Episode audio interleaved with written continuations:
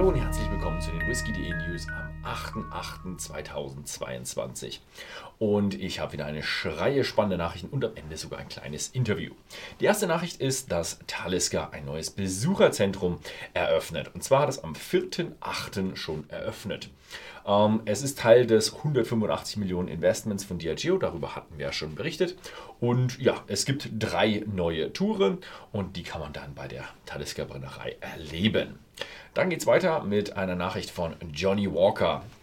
Die haben immer so Reihen, man Blue Label, wo dann ganz viele verschiedene ja, Themen dabei sind. Diesmal heißt es Cities of the Future und das sind dann die Städte Berlin, London und Mars. Hm, ich kenne keine Stadt Mars, ich glaube, da gehen sie eher für auf die Städte auf dem Mars und die heißen dann 20, äh, 2220. Ja, das ist ein bisschen ein Spiel von 2022 auf 2220.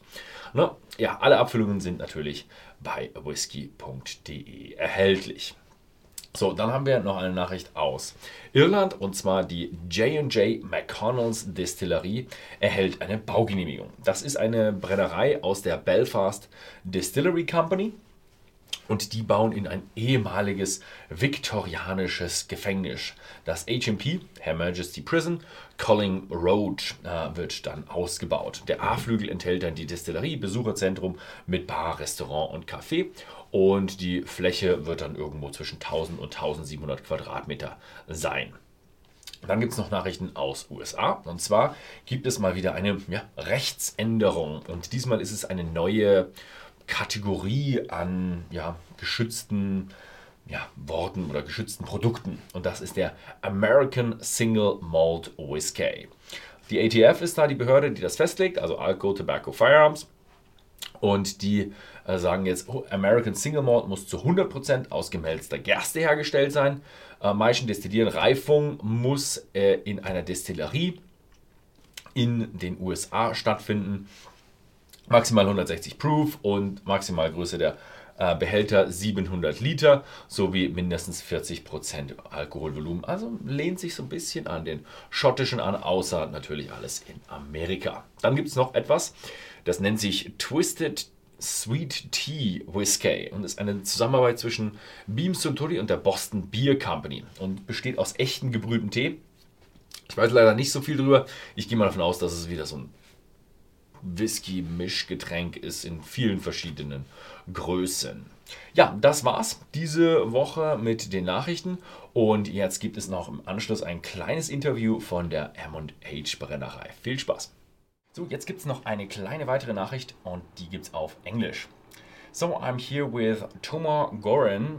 Uh, he's the head distiller of M&H Distillery in Israel and he has some news. So, thank you very much for coming. And so, what new bottlings, what news do you have? Okay, hello, Ben. Uh, first of all, great to be here with you and all the people that are watching us.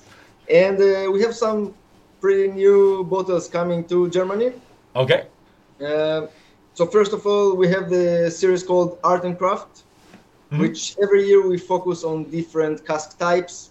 And uh, the, the first year, this year, we will focus on uh, ex beer uh, casks. So we took uh, six breweries from Israel. It's craft breweries, so they don't use a lot of casks, and each brewery used our cask for different beer style. Mm-hmm.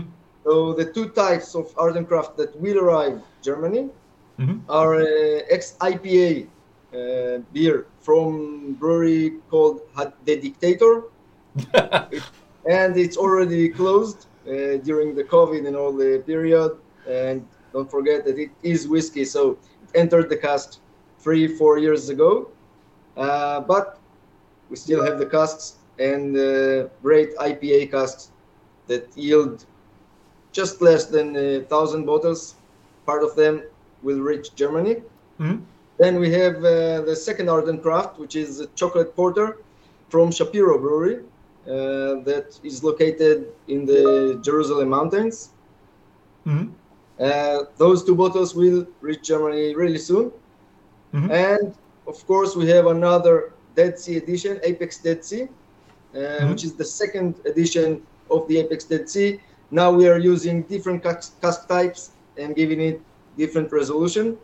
Uh, so here we used STR casks, ex bourbon casks, and rye casks, ex rye casks. No, okay. Uh, so you can really feel the rye spiciness in it. Still, very uh, extreme flavors, very uh, dense, and you can feel it from the Dead Sea, the lowest point on Earth, with high climate, high temperatures, and really dry. Uh, so it's a very unique climate that we use for this edition. Okay, and what ABVs are coming out and chill Uh, filtration, coloring? So the art and craft are around 55%, percent Mhm. uh, not exactly. Around 55%. The Dead Sea is uh, 57.2%. Ah, okay. And coloring and chill filtration? No, no, we are not doing any coloring, not adding any. Okay. Uh, it's all natural color from the cast and no chill filtration. That's why those are very special editions. Anyway, it is in higher uh, ABV, but uh, we are not going below 46 because not doing chill filtration. Okay, sounds great. And I think we might have some of these bottles on our cask for reviews later then. So, uh, Tomer, thank you very much for the interview. And yeah, thank you very much for watching. Just one uh, one more Oh. thing. Uh, pretty new Apex single casks arriving also. Oh, Uh, you'll find it on shelves. Mhm. It's very special black bottles, uh, single cask editions for the Apex. Mhm. And this bottle will reach Germany really soon. And this is the Christmas edition.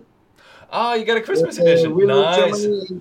Here I try to give it some uh, Christmas cake flavors. You'll taste and find if I succeed or not. Yeah, we, we will see. I will probably have one of these bottles on my cask. Okay, so we got all the bottles. Yes. so Oh, yeah, we got it. thank you very much, uh, Tomer, and thank you very much for watching. And if you like the news, then tune in next week for the next news. Thank you very much, and see you then.